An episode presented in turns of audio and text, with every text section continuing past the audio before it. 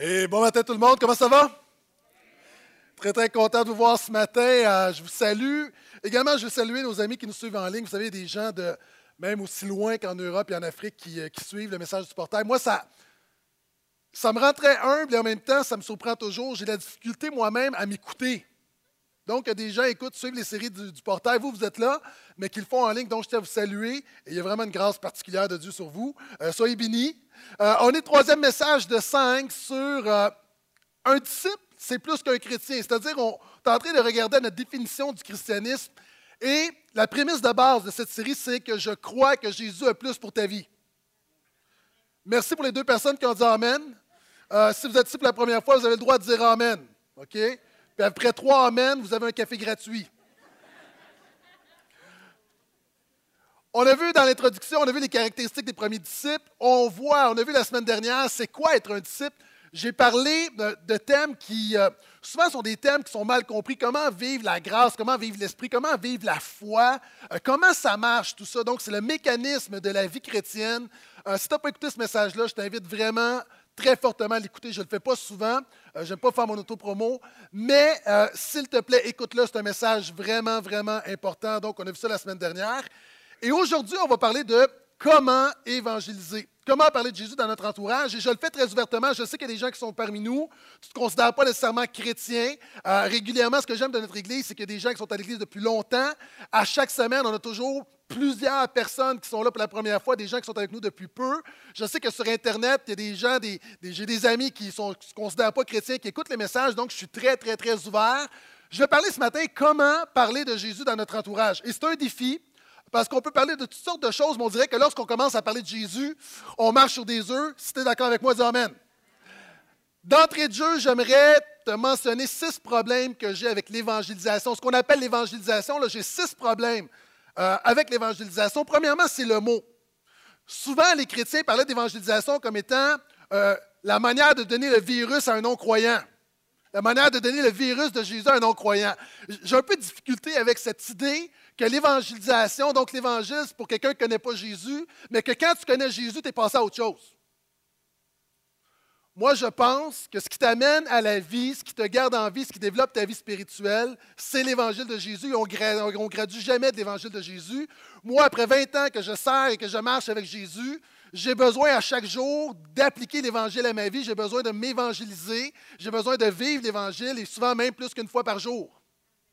Donc, ce matin, quand je vais parler d'évangélisation, je parle de la conception traditionnelle, mais je te dis d'entrée de jeu, euh, pour moi, euh, je ne suis pas à l'aise avec l'idée que l'Évangile, tu donnes ça comme un ticket pour aller au ciel, puis après ça, on passe à autre chose. Pour moi, l'évangélisation et l'Évangile, c'est un peu comme quand tu prends l'avion et les mesures de sécurité, on te dit voici, si à un moment donné, il arrive quelque chose de grave, il y a des masques à air qui vont tomber. La première chose, mets le masque sur ton visage et après, préoccupe-toi des autres.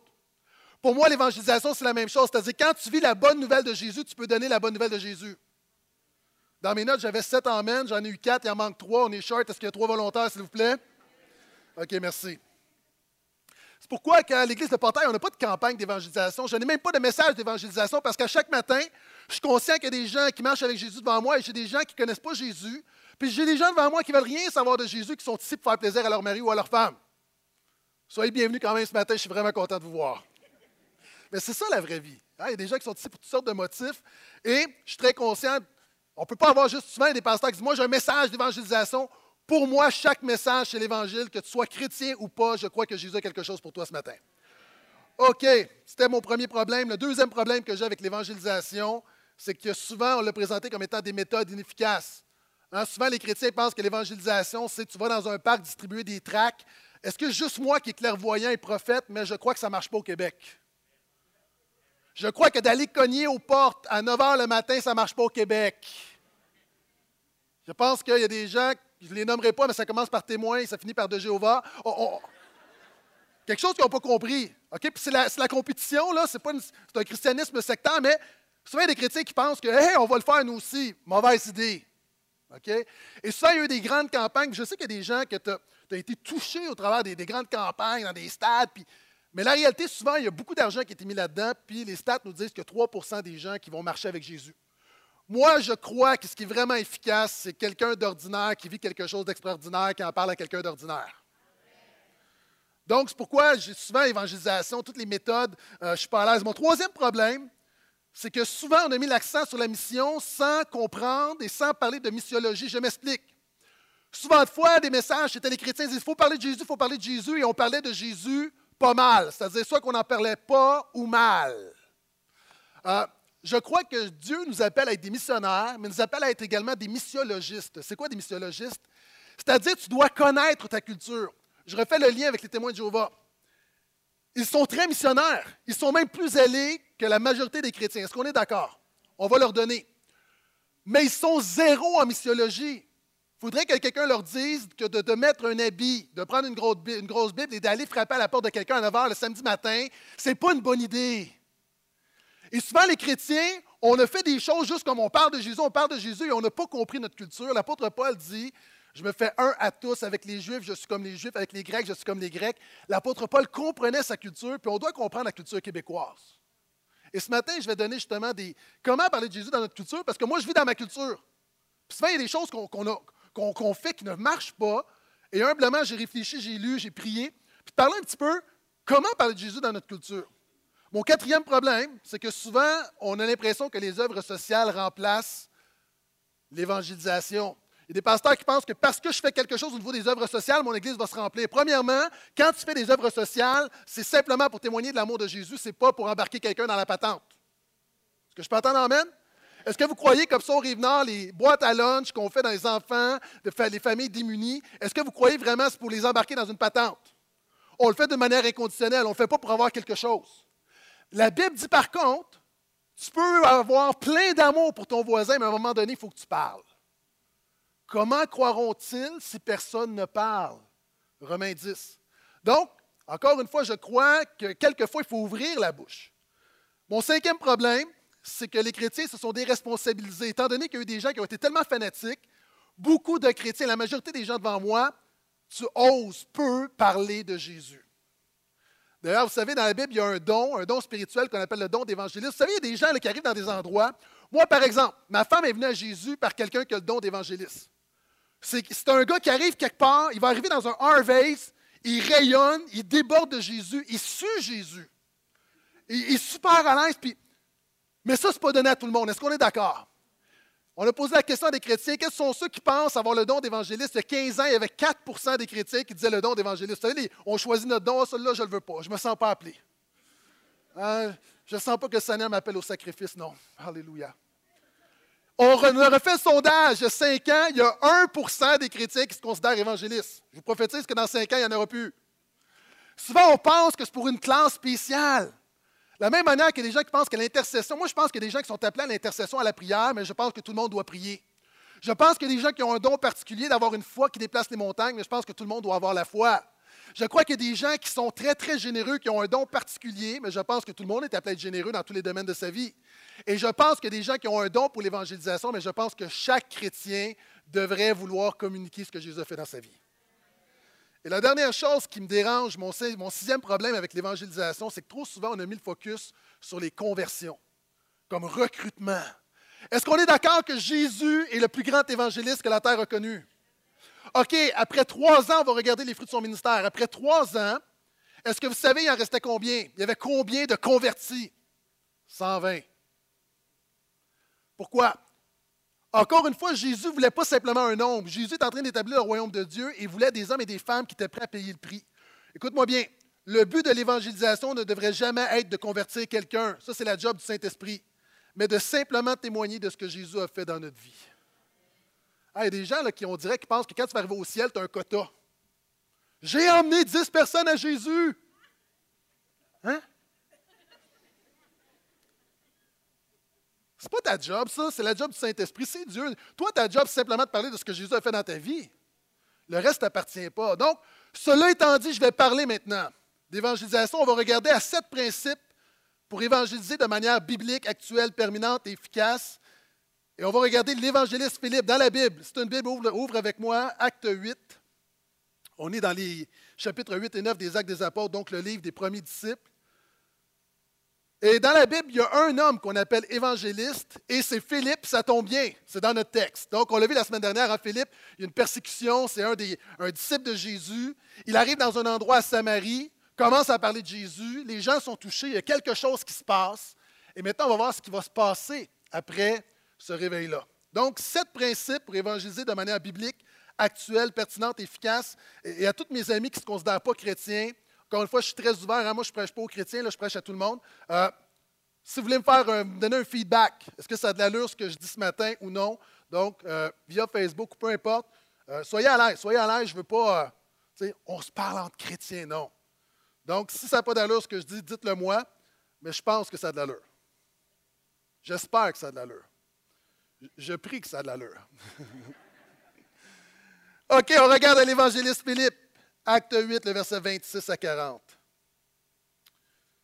Donc, on reprend où on a laissé la semaine dernière. L'ange du Seigneur dit à Philippe, va vers le sud sur le chemin qui descend de Jérusalem à Gaza dans le désert. Il se leva et partit. Or, un Éthiopien, un eunuque, un eunuque, c'est un homme qui était castré pour s'occuper du harem d'un royaume. Je vais y revenir et vous n'allez pas dire Amen, les gars, vous allez dire aïe aïe, OK? Donc, un eunuque qui est un haut fonctionnaire de Candace, la reine des Éthiopiens. Donc, à l'époque, c'est l'ensemble de l'Afrique noire. Candace, c'est le nom de la reine, euh, c'est le nom généré comme un pharaon règne en Égypte. Une Candace règne sur le royaume d'Éthiopie. Et lui, c'est le ministre des Finances. Donc, il est responsable de tous ces trésors, puis il était venu à Jérusalem pour adorer. Il s'en retournait assis sur son char en lisant à haute voix le prophète Ésaïe. À l'époque, dans l'Antiquité, lorsqu'on lit, c'est toujours à haute voix. La lecture se fait à haute voix. Donc, il lisait à haute voix le prophète Ésaïe. L'Esprit dit à Philippe, avance et rejoins ce char. Philippe accourut et entendit l'Éthiopien qui lisait le prophète Ésaïe et lui dit, Comprends-tu ce que tu lis? Il répondit, Comment le pourrais-je si personne ne me guide? Et il invita Philippe à monter s'asseoir avec lui. Le passage de l'Écriture qu'il lisait était celui-ci. Et là, c'est une citation du prophète Ésaïe. Donc, il a un texte qui lui semble, un texte prophétique qui lui semble un peu obscur. Et le texte est le suivant. Il a été mené comme un mouton à l'abattoir, comme un agneau muet devant celui qui le tond. Il n'ouvre pas la bouche. Dans son abaissement, son droit est enlevé, et sa génération, qui la racontera? Car sa vie est enlevée de la terre. Oh! L'eunuque demanda à Philippe, Je te prie, de qui le prophète dit-il cela? De lui-même ou de quelqu'un d'autre? Alors Philippe prit la parole et commençant par cette écriture, il lui annonça la bonne nouvelle de Jésus. Comme ils continuaient leur chemin, ils arrivèrent à un point d'eau. L'eunuque dit Voici de l'eau, qu'est-ce qui m'empêche de recevoir le baptême? Il leur donna d'arrêter le char, tous deux descendirent dans l'eau, Philippe ainsi que l'eunuque, et il le baptisa. Quand ils furent remontés de l'eau, l'Esprit du Seigneur enleva Philippe. L'eunuque ne le vit plus, il poursuivait son chemin tout joyeux. Quant à Philippe, il se retrouva à Azote, il annonçait la bonne nouvelle dans toutes les villes où il passait, jusqu'à son arrivée à Césarée. Est-ce que je peux entendre Amen? OK.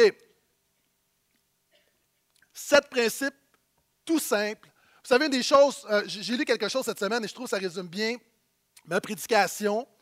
Mon but, c'est d'aider le croyant à penser et d'aider le penseur à croire. C'est bon ça. D'aider le croyant à penser, comprendre comment ça marche et d'aider le penseur, celui qui, est-ce que Dieu existe, de l'aider à croire? Maintenant, premier principe, tu dois croire que le Seigneur peut se servir de toi. Si tu veux avoir un impact, si tu veux communiquer Jésus, tu dois croire que le Seigneur veut se servir de toi. Est-ce que vous êtes là? On a un homme qui est Philippe, qui est à Samarie. Il y a un réveil, il y a des miracles, ça va bien. Et là, tout à coup, Dieu lui dit Tu vas quitter l'endroit du réveil, tu vas quitter ta zone de confort, puis tu vas aller dans un chemin désert, puis il y a un gars qui est là, puis tu vas lui parler de Jésus. Maintenant, si Philippe, moi, si j'étais à la place de Philippe, moi, je veux rester à Samarie, là. Ça va bien, il y a des miracles, des gens viennent à Jésus. Et là, je dis Écoute, Seigneur, tu m'envoies dans un chemin désert, qu'est-ce que j'ai fait? Tu veux me punir? Mais Philippe savait que le Seigneur voulait se servir de lui. Et ton problème, c'est que tu ne crois pas que le Seigneur peut se servir de toi. Maintenant, comment ça fonctionne? La semaine dernière, je te renvoie à mon message de la semaine dernière, je ne reprêcherai pas le message où j'ai mentionné que ce que, tu crois, ta foi conditionne ton comportement. Ah, on avait vu ensemble l'exemple quand quelqu'un doit faire, un athlète qui doit faire un exploit, quand l'athlète est comme tu sais qu'il ne réussira pas parce que dans sa tête, il a déjà abandonné. Mais quand tu sais, quand quelqu'un dit Yes, we can, yes, you can, yes, I can, il y a comme. Et là, ce n'est pas de la pensée magique, là, oui, je peux, oui, je peux, oui, je peux, oui, je peux. C'est juste que quand tu crois que le Seigneur peut se servir de toi, tu es disponible à te laisser diriger par Dieu pour qu'il se serve de toi.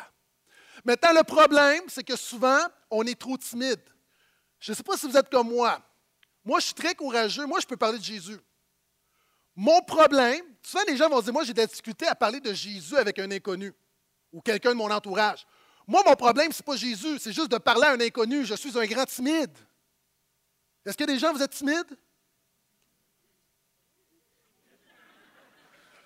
Tu demandes à des timides, est-ce que vous êtes timide? Oui, je suis timide. OK, est-ce qu'il y a des extravertis dans la place? J'avais pas pensé. Est-ce qu'il y a des gens? Oui. Sérieusement, moi, je suis timide dans, les relations, puis de nature, je suis timide. Et ce n'est même pas une question de Jésus. C'est juste de parler de n'importe quoi. Quand j'étudiais, je me suis trouvé, c'est un frère de l'Église qui m'a embauché, qui une entreprise, m'a embauché pour faire de la sollicitation téléphonique pour s'accompagner. Hé, j'étais pourri. Oui, bonjour madame, je m'excuse de vous déranger, au revoir. Je vous le dis, j'avais des, papillons juste d'appeler quelqu'un que je ne connais pas pour la déranger. C'est comme. Quelqu'un m'a déjà dit Toi, pasteur, tu serais un super vendeur. Non, sérieusement, je parle avec passion, mais c'est autre chose. Je parle de Jésus avec passion, mais je suis zéro vendeur. Je vous le dis, je déteste ça. Donc, je suis un grand timide. Mais si je veux que Jésus se serve de moi, et dans la vie quotidienne et le dimanche matin et en tout temps, je dois commencer à croire que Jésus est plus fort que ma timidité. Ce n'est plus moi qui vis, c'est Christ qui vit en moi. Ce n'est pas un esprit de timidité que j'aime, un esprit de force. Et beaucoup de gens, vous me voyez à la porte, vous me voyez avec les gens, qu'est-ce que je fais? Est-ce que c'est naturel? Non. Mais là, je commence à me dompter, ça devient naturel. Pourquoi? Parce que je, me fouette. Hey, comment? Oui! Moi, je suis bien dans mon bureau avec mon café. Je reviens d'un jeûne et prière. Euh, il y avait plein de pasteurs. On est 100 pasteurs. Moi, quand même, je suis pasteur d'une belle église, j'ai une belle réputation, je suis connu. Je veux dire, j'aurais toutes les. Tu sais, j'aurais, selon la chair, j'aurais toutes les raisons de. Non! Il faut que je me fouette pour aller voir. Puis là, je vais voir des gens, puis je parle à des gens que je ne connais pas, puis je prie avec du monde que je ne connais pas, puis je vais encourager un, je vais encourager l'autre. Dites-leur pas, là, mais eux autres, ils pensent que je suis hyper sociable. Pourquoi? Parce que je décide de croire que ce qui détermine ma vie, ce n'est pas ma chair, ce n'est pas ma nature, c'est l'œuvre de Jésus en moi. C'est la même chose. Oui, vous pouvez m'applaudir pour celle-là. Habituellement, à l'Église, on applaudit le Seigneur, mais celle-là, c'est moi que vous applaudissez. Je vais le prendre. Je vais le prendre. Pourquoi? Donc, parler de Jésus, c'est difficile. Parler à quelqu'un parce qu'on est timide. Deuxième étape. Souvent, si on a peur d'être rejeté. Parce qu'on va se dire les vraies choses. Jésus, ce n'est pas le message le plus populaire, puis je vais le donner en détail dans quelques instants, mais quelqu'un qui rejette Jésus, on a l'impression de se faire rejeter. Quand tu invites quelqu'un à l'église, tu dis Ah, écœure-moi pas avec ça. C'est ça la vraie vie des fois. là. Toi, tu veux être gentil, puis Ah, écœure-moi pas avec ton Jésus. Ça peut te faire mal, mais le problème, encore une fois, tu dois croire que ton identité n'est pas dans la manière que les autres te traitent, mais ton identité est en Jésus. Ce n'est pas parce que quelqu'un veut rien savoir de Jésus que c'est de toi qui veut rien savoir. Hein, cet exemple-là, vous l'avez déjà entendu, je l'ai déjà fait. Ce 10 $-là, je peux le froisser, je peux le rejeter. Je ne le lancerai pas loin. Il y a du monde qui était. Pasteur Denis se préparait. Je peux le rejeter, mais ça ne change pas que ça vaut toujours 10 puis des gens peuvent dire, je ne veux rien savoir de ton Jésus, mais ta valeur n'est pas dans ce que les autres pensent de toi, ta valeur est dans le fait que Jésus est mort pour toi, il t'aime, il t'accepte. Ça, c'est important. Donc, mais c'est toujours dans croire. Est-ce que tu crois que le Seigneur peut se servir de toi? Troisième élément également, c'est que tu dois croire qu'être un disciple de Jésus, c'est sortir de ta zone de confort. c'est facile, on fait le 9 à 5, on est là. Mais à un moment donné, si tu veux vraiment communiquer Jésus, il va t'emmener dans des places inconfortables. Dernièrement, je me suis retrouvé. Vous savez, moi, avant de donner ma vie à Jésus, à 17, ouais, 17 ans, j'ai essayé pas mal de drogues, j'ai fait pas mal de party, pas mal toutes sortes d'affaires. Quand j'ai donné ma vie à Jésus, c'était comme OK, là, je me calme. Donc, il y a des affaires qui, pour moi, j'ai arrêté de faire. Je me suis marié jeune, puis je, je suis devenu assez sage. Ça fait des années, ça faisait, ça doit faire, ben, ça fait 20 ans que j'étais à Jésus, que je n'avais pas remis les pieds dans un bar. Mais tu sais, un vrai bar, là. Pas un resto-bar, un, bar-bar. Tu sais, un bar noir? Pas un bar, un bar. Je me suis retrouvé là, puis, avec une gang d'amis, puis tout ça, puis que puis je parlais de Jésus. Mais tu sais, pour moi, là, être à 11 heures dans un bar noir, avec une, dans un environnement qui n'est pas le mien, là, j'étais loin du collège biblique. Tu sais, bon, on s'entend, il se passe toutes sortes d'affaires. Mais voyez-vous, à un moment donné dans la vie, il faut que tu sortes de ta zone de confort. À un moment donné, là, c'est soit que tu es quelqu'un qui témoigne de Jésus dans la vraie vie, ou soit que tu te refermes, puis tu gardes tout ça pour toi, puis tu es quasiment rendu une petite secte. On a un Philippe qui a dû sortir de sa zone de confort. Si tu veux vraiment servir Jésus, il va t'emmener. Puis là, il y a des gens qui m'écoutent ce matin et disent Wow, pasteur, toute une vie d'aventurier que tu as. OK? mais je donne des exemples. je pourrais en donner plein où je me suis retrouvé dans des contextes entourés de musulmans où la réalité, quand tu veux témoigner de Jésus, tu vas te retrouver dans des places où ce n'est pas tous des beaux petits chrétiens comme toi autour de toi. Ah, puis je sais, qu'il y a du monde qui m'écoute, puis tu ne te considères pas chrétien, puis j'espère que ça fait du bien ce que tu entends, parce que souvent de fois, c'est comme, on a fait les chrétiens, on, es dans une petite bulle. Maintenant, les chrétiens, là, si tu veux vraiment avoir un impact dans ta culture, sois quelqu'un qui vit dans le vrai monde. Il y a beaucoup de monde qui le font, mais il y a beaucoup de gens qui ont oublié. Il un moment donné, on vient à chrétien, puis puis on se retire. Puis on a, tous nos amis, là, c'est des chrétiens, puis tout notre entourage est chrétien. Puis Jésus, ce n'était pas ce que Jésus a fait. Donc, tu le confort et crois aussi que dans ton quotidien, Philippe était dans un lieu désert, mais il croyait que Jésus avait une provision. Imaginez, le Philippe arrive, il dit Écoutons, lieu des, je suis dans le désert, il n'y a pas de miracle, il n'y a pas de délivrance, il n'y a personne qui donne sa vie à Jésus. Mais il croyait que Jésus avait un plan pour lui. Toi, tu vas arriver au bureau demain, il n'y a pas de miracle, il n'y a pas de délivrance, il n'y a personne qui donne sa vie à Jésus, mais crois que dans le désert, Jésus a une provision pour toi. Moi, je trouvais ça bon, la dernière ligne en passant. Jésus est présent dans ton quotidien. Deuxième élément, cherche des gens qui ont soif spirituellement. L'eunuque, là, les gars, ça va faire mal. Un eunuque, c'est un homme qui était castré. Un homme qui, on le caste pour qu'il s'occupe du harem et qu'il ne soit pas une menace. Je suis content que personne ait dit Amen. Quand j'ai déjà prêché là-dessus, quelqu'un, j'ai dit un homme a été castré pour qu'il ne soit plus une menace. Une femme qui a dit Amen. on ne partira pas un ministère d'eunuque à l'église de Portail, OK? Mais c'est un homme, en même temps, c'est un homme qui est, qui est un eunuque, c'est un étranger, qui va à Jérusalem dans le judaïsme pour adorer, mais c'est un homme qui a soif. Savez-vous pourquoi? La Bible parle à deux reprises d'eunuque. Et là, je vais vous choquer peut-être, il y a des gens, vous ne savez même pas que ces mots-là sont écrits dans la Bible, mais il y a une vieille loi qui disait la chose suivante. Deutéronome, chapitre 23, le verset 2, vous méditerez là-dessus durant vos temps de dévotion avec le Seigneur.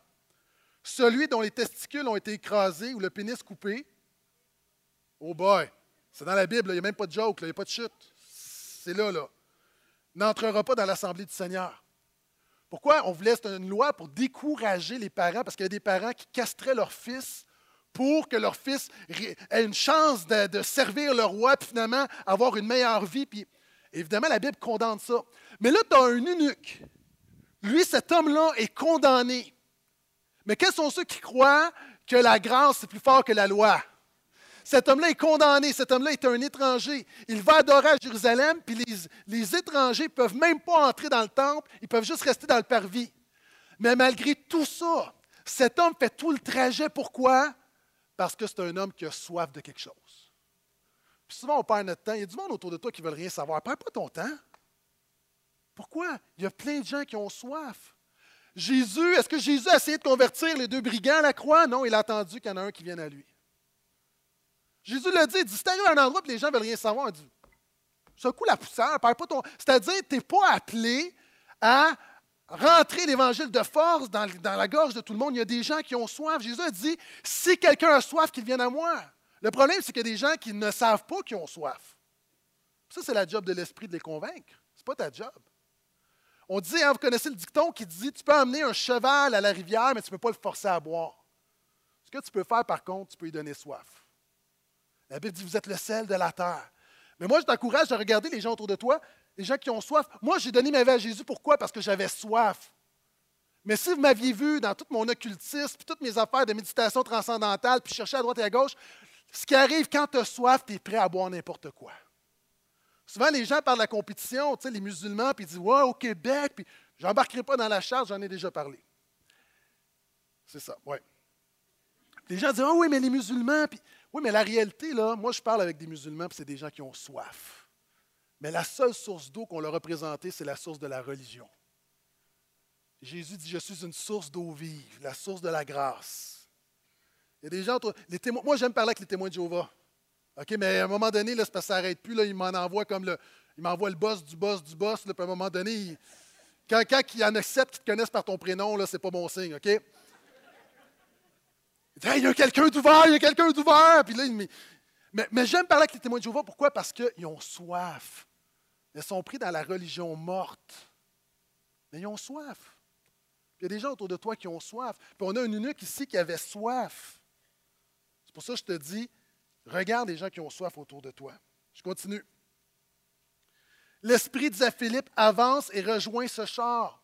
Troisième élément, sois attentif au Saint-Esprit. Moi, je ne te donne pas de méthode. Hein. Vous savez, moi, je veux te faire penser. Je veux te faire réfléchir par toi-même et marcher par toi-même. Je ne veux pas te donner une méthode. Voici les quatre lois spirituelles à donner à tout le monde. Ce n'est pas de même, ça marche dans la vraie vie. Et là, on a un Philippe qui, l'Esprit lui dit, avance-toi vers ce char.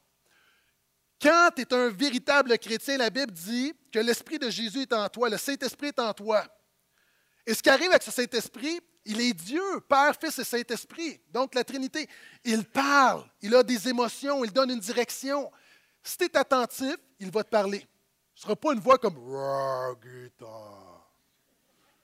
une impulsion à un moment donné, c'est à force de marcher avec le Saint-Esprit. Je vous l'ai dit la semaine dernière, ma femme, régulièrement, on, vient pour dire la même chose en même temps. Pourquoi? On est tellement, tellement en communion, pas tout le temps, mais souvent, qu'à un moment donné, je, je peux deviner ce qu'elle pense. C'est la même chose avec le Saint-Esprit. Quand tu es en communion avec le Saint-Esprit, tu sais ce que le Saint-Esprit veut. Et tu dois écouter le Saint-Esprit. Est-ce que tu sais pourquoi? Je ne veux pas te choquer, là, mais tu dois écouter le Saint-Esprit parce que c'est le magouilleur divin. Oui, le Saint-Esprit magouille spirituellement pour le bien, pour la vie, pour l'amour. Mais il magouille, il est là. Tu sais, l'unique arrive, lui, il pense qu'il a, oh, oui. Non, non, le Saint-Esprit l'a à l'œil. Et quand le Saint-Esprit t'a à l'œil, comme on dit en hébreu, watch out. Le Saint-Esprit agit. La Bible dit que c'est le Saint-Esprit qui te convainc, le Saint-Esprit fait ton œuvre. Donc, le Saint-Esprit prépare le terrain, puis si le Saint-Esprit dit à Philippe, va, c'est que le Saint-Esprit est en train de faire une job. Et regardez tous les hasards du texte hasard. Hein? On est dans le désert. Ça donne bien. Il n'y a rien. Il n'y a personne, mais il y a un homme qui passe. Philippe est dans le désert, comme qu'est-ce qui se passe? Et là, il y a un homme. Et cet homme-là, drôle de coïncidence, il lit la Bible. Hey, c'est-tu d'adon? Et plus que ça, il lit la Bible, il ne lit pas n'importe quel livre, il lit le prophète Ésaïe qui est le livre prophétique qu'on peut faire un lien le plus incroyable avec Jésus. Et hasard des hasards des hasards, non seulement il lit le livre du prophète Ésaïe, il est en train de lire Ésaïe 53, qui est probablement le chapitre le plus messianique de l'Ancien Testament. Hey, on s'entend-tu qu'il y a quelqu'un qui magouille quelque part? Le Saint-Esprit a un plan. Et là, nous, on est là comme, oh, quel hasard, quel hasard, quel hasard, quel hasard. Arrête! Le Saint-Esprit est en train de tout manipuler pour le toucher. Ah, moi, j'ai donné ma vie à Jésus. Puis souvent, les gens disent Moi, j'ai décidé de suivre Jésus. Puis, à un moment donné, de plus, plus que j'avance avec le Seigneur, plus que je me rends compte là, que je me suis fait manipuler complètement par Jésus. Là. Ah, il voulait m'avoir, puis là, tac, tac, tac, là, il a mis du monde, il a fait des semences, puis là, à un moment donné, ça a grandi, puis je me ramasse à un moment donné comme Oh, oui, je décide de suivre Jésus. Ben oui, j'étais pris dans la toile de la grâce. Est-ce que vous êtes là?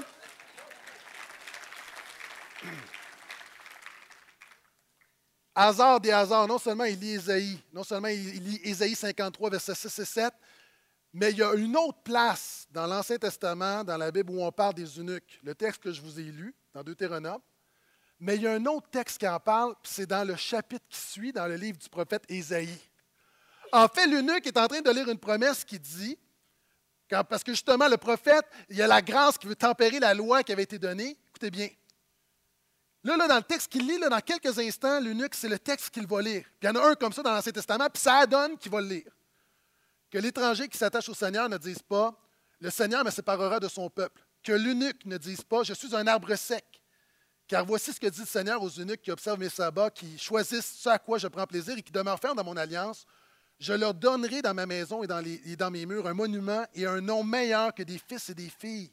Je leur donnerai un nom pour toujours, il ne sera jamais retranché. Une promesse pour sa vie. Saint-Esprit est à l'œuvre. Et voulez-vous une autre coïncidence Saint-Esprit? Philippe est en train de parler de baptême, ils sont dans le désert, et là, tout à coup, oh, hey, il y a une source d'eau. Come on. Qu'est-ce que j'essaie de dire? Si le Saint-Esprit te dit quelque chose, obéis parce qu'il sait ce qu'il est en train de faire. Souvent, on est là par nos, propres forces, puis juste, sois juste, sois juste attentif. Laisse ça couler. Il n'y a pas une question de c'est quoi la méthode? Sois juste attentif au Saint-Esprit. Quand tu es attentif au Saint-Esprit, tout peut se produire. Est-ce que vous êtes toujours là? OK, quatrième principe. Là, là, ça s'adresse à des chrétiens. C'est un pour parler de Jésus. Ça, c'est un des plus grands principes que tu dois saisir ce matin. Pose des questions, tais-toi et écoute. Pourquoi? Le problème de beaucoup de chrétiens, c'est qu'ils sont trop verbomoteurs. Tu veux trop donner de solutions. En passant, OK, je, vais t'enseigner quelque chose qui va te jeter à terre. C'est même pas spirituel, c'est relationnel. Tu sais, quand tu es dans une relation, une lorsque tu discutes avec quelqu'un, il y a des gens, tu ne sais peut-être pas, mais c'est bien quand c'est 50-50 dans la discussion. Ah, moi, je connais du monde, salut, ça va, je viens de peser sur le bouton, c'est parti. Je vous dis, je me sens comme un bobblehead, c'est comme. Et là, après 20 minutes, il m'a tout déballé son sac. Puis toi, OK, là, j'essaie de. Je vais sortir de mon coma, oui. Euh, ben ouais, moi, l'autre fois, j'ai été à telle place, puis Hey, ça me fait penser. Il repart. Le pire, c'est au téléphone. Je dire, tu mets le téléphone là, tu mets le téléphone là, tu pars 15 minutes, tu reviens, il est encore en train de parler. Il y a du monde comme ça. Si tu connais quelqu'un comme ça, dis Amen. OK, c'est toi, repends-toi. Le problème, le problème, c'est quand tu parles de Jésus comme ça à quelqu'un qui ne vient pas à l'Église, qui n'a pas d'expérience spirituelle, ça peut être vraiment, vraiment aliénant. À un moment donné, c'est comme tu pars, tu pars. On a posé la question à Francis Schaeffer, qui est, tout à l'heure, je parlais des missiologistes, donc des, spécialistes qui connaissent la culture, non seulement qui sont missionnaires, mais qui comprennent la culture dans laquelle ils sont missionnaires. Et on a posé la question à Francis Schaeffer, qui est vraiment le spécialiste de défense de la foi au niveau de la missiologie, puis on lui a dit, si tu avais une heure pour parler de Jésus avec quelqu'un qui ne sait rien de Jésus, quelqu'un qui se considère comme un non-croyant, comment tu t'y prendrais si tu as une heure? Et est-ce que vous savez ce que Schaeffer a répondu? Il a dit, si j'avais une heure, je passerais les 55 premières minutes à poser des questions et écouter, puis je prendrais les cinq dernières minutes à donner la vérité appropriée à ce qu'ils vivent. Écoute. Le problème, c'est que du monde, tu veux tellement passer ton message que tu ne te préoccupes pas de l'autre personne. Personne n'aime ça, sentir que tu es un projet, que sentir que l'autre, veut juste te. Tu sais, on a tous eu ces discussions où quelqu'un veut juste passer son message où tu lui parles, mais tu n'écoutes pas. Tu sais qu'il attend juste, il y, a un punch, puis il attend juste que tu aies fini. Puis là, tu lui parles, mais tu n'écoutes pas. C'est quand. Puis là, quand tu as fini, comme boum! C'est pas le fun. Mais souvent, les chrétiens peuvent être comme ça avec des non-croyants quand tu parles de Jésus. Donc, je te dirais, pose des questions, tais-toi et écoute. Ça m'amène à un autre point. Vous savez, pendant longtemps, on disait, il y avait les fameuses quatre lois spirituelles. Dieu t'a créé parfait, t'a créé dans un monde parfait, tu sois en relation avec lui. Tu as péché, tu peux venir. Euh, le salaire du péché, c'est la mort. Donne ta vie à Jésus, tu vas avoir la vie éternelle. Puis, c'est des vérités, ça ne change pas. Mais l'Évangile donne des illustrations qui sont très, très riches. Vous savez, la Bible va dire que ce que Jésus fait dans ta vie, il va donner cinq métaphores. Par exemple, la Bible va dire, c'est comme une justification, c'est-à-dire quelqu'un qui est coupable devant un juge, puis le juge le déclare innocent. La Bible dit, c'est ce que Jésus fait dans ta vie, c'est-à-dire, la même manière, tu es coupable, tu t'es révolté contre Dieu, mais Jésus te pardonne, puis te déclare juste, c'est la justification. La Bible va dire, le salut de Jésus dans ta vie, c'est comme l'adoption. C'est-à-dire, tu étais étranger, déconnecté de Dieu, et Dieu t'aime tellement que par Jésus-Christ, il t'adopte, tu deviens son fils et sa fille. Vous avez le droit de dire Amen même là. L'évangile de Jésus, quelqu'un, la, Bible va nous dire, c'est un peu comme une nouvelle création. C'est-à-dire, tu as une vie, puis à un moment donné, avec Jésus, par ta foi en Jésus, tu peux repartir à neuf, repartir à zéro avec Dieu, un nouveau départ, c'est une nouvelle vie, c'est quelque chose d'autre qui commence. Donc, c'est comme une nouvelle création. Quelqu'un va dire euh, dans l'Évangile, encore une fois, que le salut en Jésus, c'est comme une union, une relation. C'est-à-dire, tu es en Christ, tu es en Jésus, tu es caché en Jésus. Qu'est-ce que j'essaie de dire? J'essaie de dire que la Bible donne plein de métaphores de l'œuvre de Jésus dans ta vie. Et tu as besoin, quand quelqu'un te parle, tu as besoin d'appliquer ce que Jésus a fait avec sa réalité. Souvent de fois, c'est qu'on prêche en haut de la tête des gens. Si moi, je ne prêchais pas quelque chose qui fait écho à ton quotidien, je peux être le plus grand des théologiens, mais je ne suis pas un prédicateur efficace. Pourquoi? Parce que je veux que ça s'applique à ta vie. C'est la même chose. Quand tu parles de Jésus, il faut que ça s'applique à la vie des gens. Qu'est-ce que ça veut dire? Tu parles avec quelqu'un, puis la personne, dis-moi là, tu sens qu'elle performe, tu sens qu'elle ne se sent jamais à la hauteur, puis parle-lui de la justification, dis-lui, est-ce que tu sais que si tu mets ta foi en Jésus, avec Dieu, là, tu ne seras jamais à la hauteur? Avec Dieu, tu ne seras jamais parfait, mais ce qui est bien, c'est que Jésus est parfait. Puis ce qui est bien, alors que toi, tu essaies par tes propres forces de monter l'échelle vers Dieu, tu ne seras jamais capable de te rendre, c'est Jésus qui les monte, puis toi, tu es sur son dos. Et que même si tu obéissais tous les commandements parfaitement pendant mille ans, tu ne seras jamais plus accepté que la première fois que tu as cru en Jésus. Donc, laisse faire la performance. Oh! Tout à coup, là, tu parles de Jésus selon quelque chose qui fait écho à sa vie. Quelqu'un qui lutte avec des doutes. Quelqu'un qui dit Ah, il y a plusieurs religions, mais un même Dieu. C'est toute la même affaire. C'est pas vrai. C'est pas vrai? Et là, tu peux parler de la rédemption. La rédemption, c'était une métaphore de quelqu'un, d'un parent qui peut racheter quelqu'un qui est esclave. Donc, tu payes la dette et tu libères. Et tu peux dire, Jésus a fait ce que personne n'a fait. Jésus a fait ce que Mahomet n'a pas fait. Jésus a fait ce que Krishna n'a pas fait. Jésus a fait ce que Bouddha n'a pas fait. Jésus est Dieu. Il s'est fait homme. Il est mort à la croix pour toi, pour payer ta peine. Et maintenant, en lui, tu es devenu justice de Dieu, puis maintenant en lui, tu es pardonné, tu es une nouvelle créature. Il y a un échange, tu été libéré de la mort, libéré de l'enfer, libéré de la peur. Il t'a libéré de tout ça. Voyez-vous, là, tout à coup, la personne, c'est que, oh, là, il faut que tu lui montres en quoi Jésus est spécial. Le christianisme est supérieur à n'importe quelle religion. Pourquoi? Pas parce que les chrétiens sont meilleurs, mais parce que Jésus est meilleur.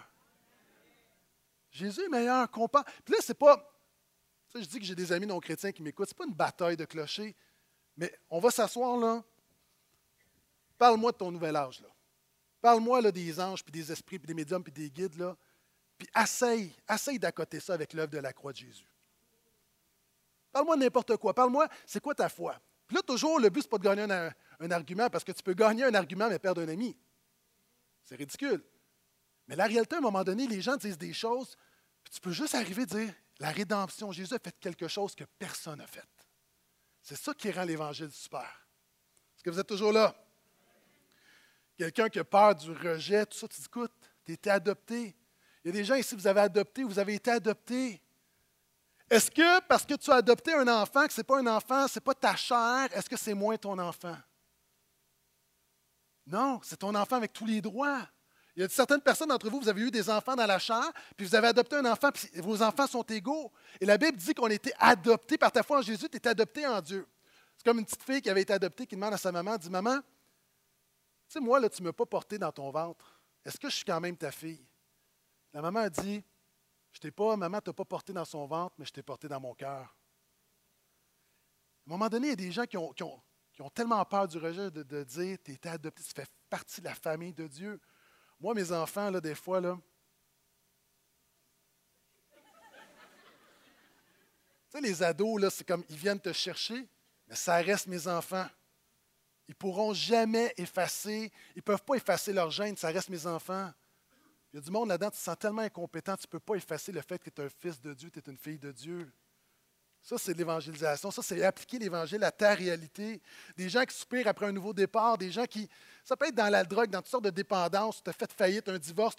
Qu'est-ce que Jésus peut faire pour moi? Jésus dit que si, la Bible dit, si quelqu'un est en Jésus, il est une nouvelle créature, les choses anciennes sont passées, toutes choses sont devenues nouvelles. Jésus peut te donner une nouvelle vie. Dans notre monde, les gens veulent repartir à neuf. Avec Jésus, tu peux véritablement repartir à zéro. Une nouvelle vie, neuf, neuf, neuf, neuf, neuf. Des gens qui disent, moi, là, j'ai gâché ma vie. Une bonne nouvelle, j'ai une vie de rechange pour toi. La vie de Jésus. Des gens qui cherchent, qui ont cherché dans des relations, qui, dépendance affective, qui se sont accrochés à un mauvais mariage, accrochés à l'autre, ou dépendance sexuelle, de dire en Jésus, là, la Bible dit que tu été créé par lui, pour lui et en lui. Puis, pas un humain sur terre qui peut te rendre véritablement heureux. Jésus seul peut le faire. J'ai déjà dit, ma femme, je suis, je épanoui, je suis béni.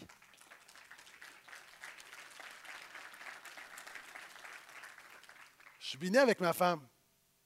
Mais je ne peux pas avoir la pression de dire, moi, là, le bonheur de cet être humain-là dépend de moi. Pourquoi? Parce que je suis un être faillible. Je ne suis pas parfait. Donc, son bonheur va être imparfait. Mais quand tu es en Jésus, tu connais quelqu'un qui demeure parfaitement et qui a un amour parfait et une acceptation parfaite. Tu vois, t'appliques, t'appliques l'Évangile. Tu ne fais pas juste donner des lois. Est-ce que vous êtes là? OK, je continue. Et là, après tout ça, l'autre, il lui pose la question. Puis là, lui, il parle. Et là, regardez ce qu'il va dire. Alors, Philippe prit la parole et commençant par cette écriture, il lui annonça la bonne nouvelle de Jésus. Cinquièmement, quand là, tu as beaucoup écouté, là, puis là, je viens de te montrer un peu comment, c'est-à-dire, je viens de t'expliquer c'est quoi le message qu'on doit donner. Maintenant, on va parler du format. Il annonce la bonne nouvelle de Jésus. Le problème de beaucoup de chrétiens, c'est que tu n'annonces pas la bonne nouvelle de Jésus. L'apôtre Paul dit à un moment donné à des chrétiens dans, dans la ville de Galate, il va leur dire, le problème, c'est que vous vous êtes détournés de l'évangile de la grâce. Bonne nouvelle, évangile, c'est la même chose. Pour prêcher un autre évangile. Puis il y a des chrétiens, tu prêches un autre évangile, tu ne prêches pas l'évangile de Jésus. Tu dis, à des, gens, pour, être, vraiment être heureux, il faut que tu viennes à mon église. Moi, je veux juste dire, merci, là, mais l'église de Portail peut sauver personne. Ce n'est pas parce que tu viens à l'Église que tu vas être réconcilié avec Dieu, c'est Jésus seul qui peut le faire. Les gens ils disent souvent, il faut que tu crois ça, il faut que tu crois, il faut que tu crois. Encore une fois, ce n'est pas une doctrine qui change ta vie, c'est une personne, Jésus. Pire encore, les gens disent, il faut que tu fasses, il faut que tu fasses. Hé, notre monde est tellement dans la performance, tu dis à quelqu'un, il faut que tu performes encore, arrête, tu n'as pas besoin de performer, Jésus a performé déjà pour toi. Savez-vous, c'est quoi qu'on doit prêcher? Je l'ai dit la semaine dernière. C'est la grâce. La grâce, le fait que ce que Jésus veut faire dans ta vie, tu ne le mérites pas, puis il veut le faire parce qu'il t'aime, puis c'est gratuit, puis c'est un cadeau, puis c'est un don. Moi, là, je deviens, je suis, je suis dépendant, j'ai une dépendance à la grâce. Pourquoi? Parce que j'ai connu un christianisme sans grâce, puis j'en veux pas. Je considère ça comme de la scrap. La grâce, la plus belle des choses, de savoir que tout ce que Dieu fait dans ma vie, ce n'est pas à cause de moi, c'est à cause de lui, à cause de la croix de Jésus. Et savez-vous quoi? Attendez, vous allez applaudir pour quelque chose dans quelques instants. Moi, j'ai de la misère avec la grâce. Si moi, là, qui prêche la grâce, qui, qui, est dedans, là, j'ai de la misère dans mon quotidien avec la grâce, imagine le monsieur, madame, tout le monde. Puis souvent, quand on parle de Jésus, on en parle sans grâce. On est sauvé par grâce, on est transformé par grâce, on est envoyé par. Tout est fait par grâce. Un exemple pour comment j'ai de la misère avec la grâce. Cette semaine, j'avais un problème, j'avais un défi, puis j'avais besoin que Dieu se montre. Je sais que vous ne savez pas c'est quoi, ça ne vous arrive jamais. Là, je disais, Seigneur, interviens. Tu vois que j'ai fait tout mon possible. Voyez-vous encore, là, je suis en train de plaider le fait que j'ai travaillé fort, au lieu de dire Seigneur, je ne mérite rien, mais dans ta grâce, parce que tu m'aimes, fais-le. Pire encore, hier, il y a un détour. Je suis en voiture. La voiture était de l'autre côté. Je suis en voiture. Je roule à peu près à 60 dans un quartier résidentiel. J'arrive, il, y a un stop, je ne le vois pas. Tu sais, des fois, tu peux faire un, stop américain. Ça, c'était même pas américain, c'était peut-être mexicain. C'était plus loin encore. C'est comme, WOUM! Et là, je vois, ma femme dit, Hey, c'est une une zone scolaire. J'étais à 60 km/h, je ne fais pas mon stop, puis je suis supposé, je dépasse, je ne devrais pas dépasser 30 km/h. Et là, au moment où ma femme me dit, ou que je me sens, je dis, OK, hey, je j'ai pas fait mon stop, ma femme me dit, Hey, en plus, tu roules trop vite, il y a une voiture de police. Il y a quelqu'un qui s'en allait applaudir, hein? Il y a une voiture de police. Et là, quand j'ai vu la voiture de police, j'ai comme eu un esprit de repentance qui m'a saisi. Et là, vous savez, tu sais, comment on se sent là, quand tu sais que tu as mal fait. Là, tu vois la voiture de police quand. Une mauvaise journée. Mais là, je regarde le policier. Le policier est au volant. Il, est dans, il est là sur le côté, il est caché. Je sais qu'il y a plusieurs policiers à l'église de Portail, faites pas ça. Euh, si vous faites ça, repentez-vous, c'est mal, OK? Il est là, il n'est même pas caché, OK? Sérieusement, il n'est pas caché, il est là. Le policier regardait à droite. J'arrive à côté de lui, il se retourne. Et je, il m'a pas vu! Dieu, dans sa grâce, l'a caché! Mais là, savez-vous quoi? Savez-vous quoi? Regardez comment je suis pécheur, OK? Là, je dis, oh, Alléluia, Jésus, ça, c'est pas pécheur. Je dis, merci, Jésus. Je dis, tu as vu que mon cœur était sincère. Tu as, vu comment, comment je voulais. Voyez-vous encore, je plaide mes œuvres, je plaide mes œuvres. Là, le Saint-Esprit disait, ferme ta boîte, reçois la grâce de Dieu. Là, vous pouvez applaudir pour quelque chose.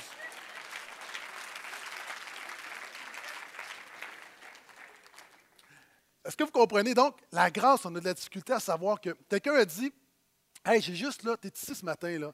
Tu es en train de me dire que j'ai juste à reconnaître mon besoin, je mets ma foi en Jésus. Tout à coup, mes péchés devant Dieu sont pardonnés, le Saint-Esprit est en moi, je suis réconcilié, j'ai la vie éternelle, puis qu'il y a une transformation, il y a comme une nouvelle vie qui commence. Oui. Quelqu'un dit Oh, c'est trop beau pour être vrai. Non, c'est tellement beau que c'en est vrai. Maintenant, tu dois prêcher la bonne nouvelle de Jésus. Puis la grâce, là, en passant, là, je parlais de la compétition des autres religions. On est les seuls à avoir ce produit-là. Tu sais, quand tu as un vendeur là, dans une compagnie puis dit Nous autres, cette pièce-là, là, on est les seuls à l'avoir au Canada.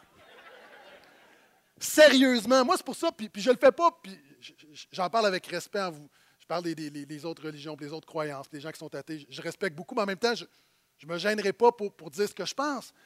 Mais la réalité, c'est que tout le monde offre de la religion. Offre pas de la religion. Personne n'est intéressé par la religion. Hein, le patrimoine, là, est-ce que ça change une vie, le patrimoine? Ça ne change rien.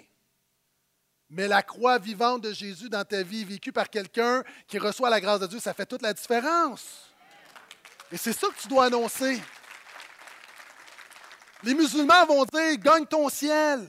Moi qui ai grandi dans le catholicisme, hein, mérite ton ciel. Pourtant, c'est la même Bible, c'est le même Jésus, mais on dirait qu'il y a des enfants qui ne se sont pas rendus. Hein, mérite ton ciel, travaille fort. Les témoins de Jéhovah, soient dans les 144 000. Hein, puis même les gens de nouvel âge, souvent, c'est comme il faut que tu montes dans les étapes pour l'illumination, l'illumination.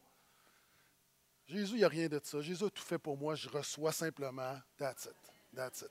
Et ça, tu dois le présenter. Maintenant, l'apôtre Paul dit Sois un bon évangéliste. Sois un bon évangéliste. C'est quoi un bon évangéliste? Il y a quatre choses, OK? J'ai presque terminé. C'est quatre choses que n'est pas un bon évangéliste. Un bon évangéliste, premièrement, ce n'est pas un preacher américain. Qu'est-ce que je veux dire? Souvent, il y a des critiques qui commencent à parler de Jésus, on dirait qu'ils commencent à parler comme les gars sur le câble. Tu commences comme euh, Oui, justement, j'étais à mon église hier. Hallelujah. Oh, Jesus, je sens l'onction ici. Fais pas ça, là. Fais pas ça, s'il te plaît, là. J'ai vu un film dernièrement, Leap of Faith. C'est un film que j'avais déjà vu. C'est un film que j'aime beaucoup avec Steve Martin. Euh, Steve Martin fait un escroc, un, évangéliste, mais c'est un hypocrite en fait, puis il veut juste avoir l'argent du monde. OK? Puis il fait vraiment le, preacher américain, euh, dans le sens, il y en a des bons preachers intègres américains, comprenez-moi bien. Mais ce que je fais souvent, quand monsieur, madame, tout le monde, ils ont une image. Moi, quand je dis je suis pasteur, là, comme ils me regardent comme Oh boy. Ah, vous, vous dites, moi, tu sais, quelqu'un te demande qu'est-ce que tu fais dans la vie, t'es mécanicien, ça va bien. Moi, j'arrive, je suis pasteur, là, déjà là, j'ai des pierres enlevées parce que les gens, comme. Ah, je parle avec quelqu'un, tantôt, je, parle avec quelqu'un, qu'est-ce que tu fais dans la vie, je suis cuisinier. Il me parle dix minutes de sa job. Je pose des questions, je m'intéresse à lui. Il veut être gentil. Qu'est-ce que tu fais, toi? Je suis pasteur. Ah, OK.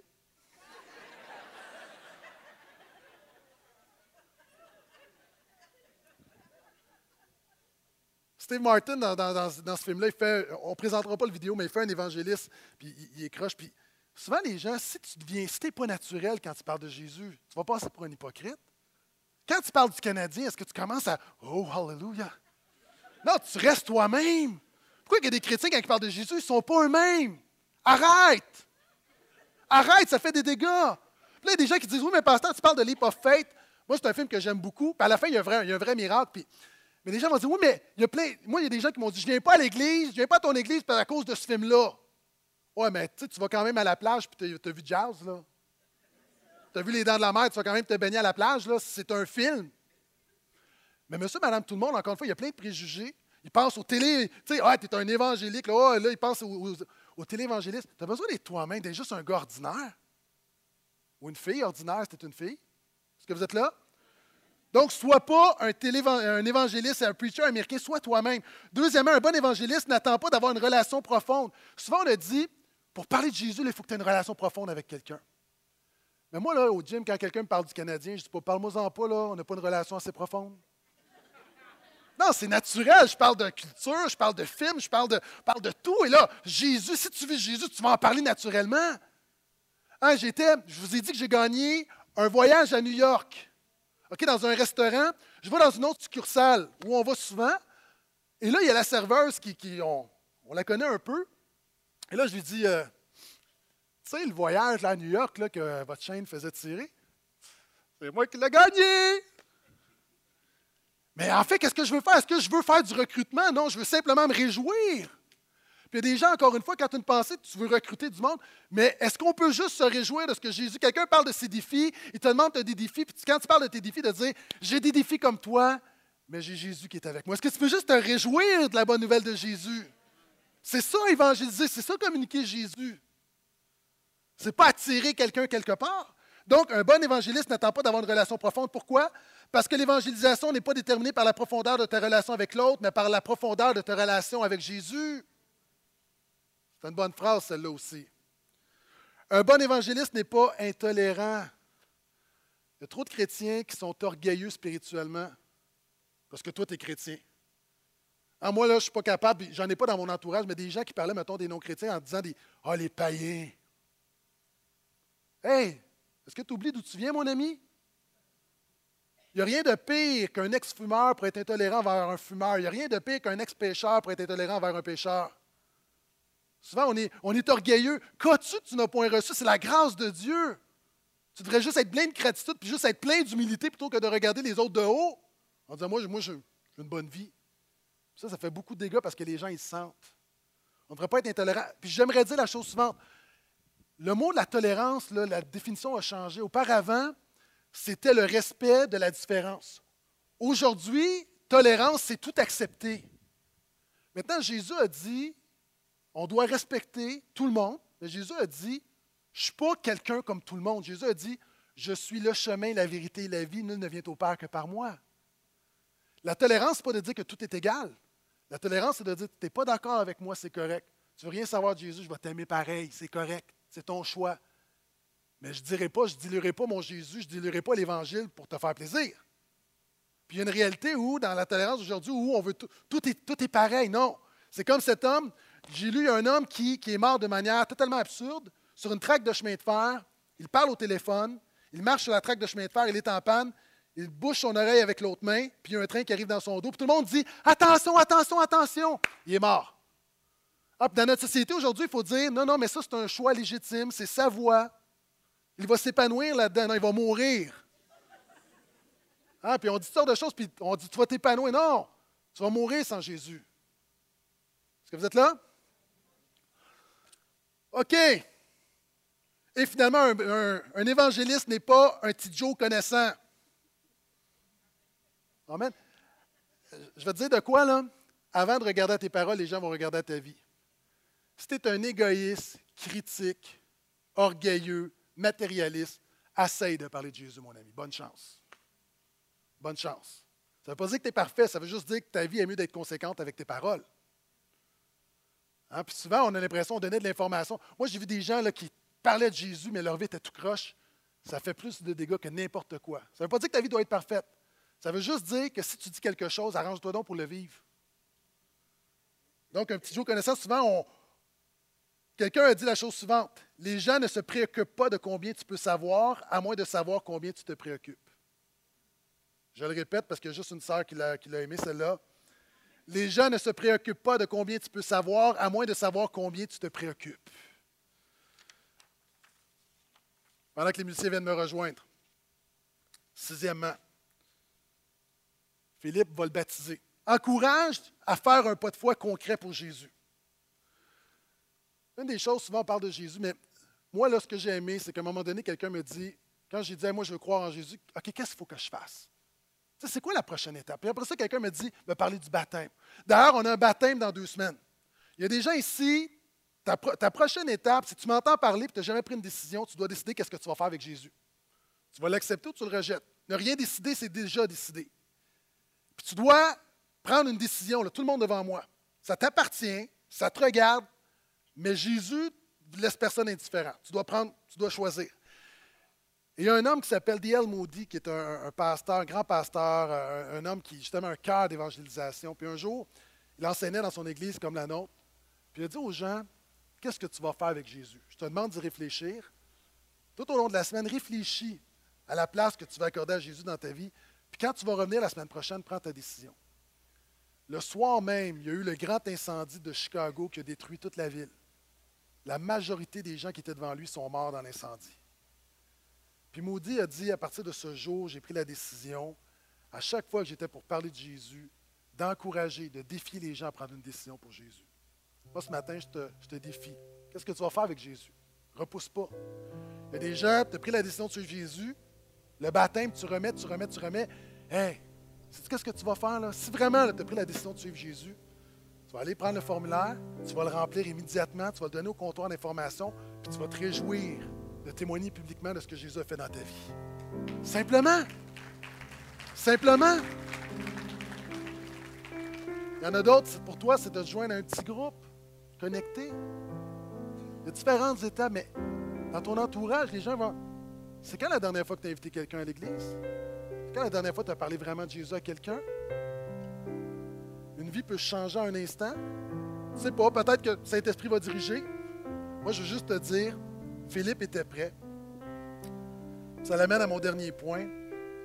Après, l'homme va continuer, l'eunuque va continuer tout joyeux. Et Philippe va continuer, il va aller, va suivre Jésus, s'en va dans un autre endroit, il a annoncé la bonne nouvelle dans toutes les villes où il passait. Rappelle-toi que le royaume de Dieu avance une vie à la fois. On parle beaucoup de, réveil, de toucher une nation. Est-ce qu'on peut juste commencer avec un voisin? Est-ce qu'on peut juste commencer avec des. Est-ce qu'on peut juste commencer de un christianisme authentique dans notre quotidien? Moi, de moins en moins, j'ai le goût de parler de grandes visions, de réveil, de changer la planète pour Jésus. Pourquoi? Parce que mon défi, c'est jour après jour, c'est de vivre une vie de disciple au quotidien, simplement. Puis ça, à la fin de la journée, j'ai été un disciple d'un bon disciple de Jésus, cool. Gloire à Dieu. Puis si j'étais un mauvais disciple de Jésus, merci Seigneur pour ta grâce. Un jour à la fois.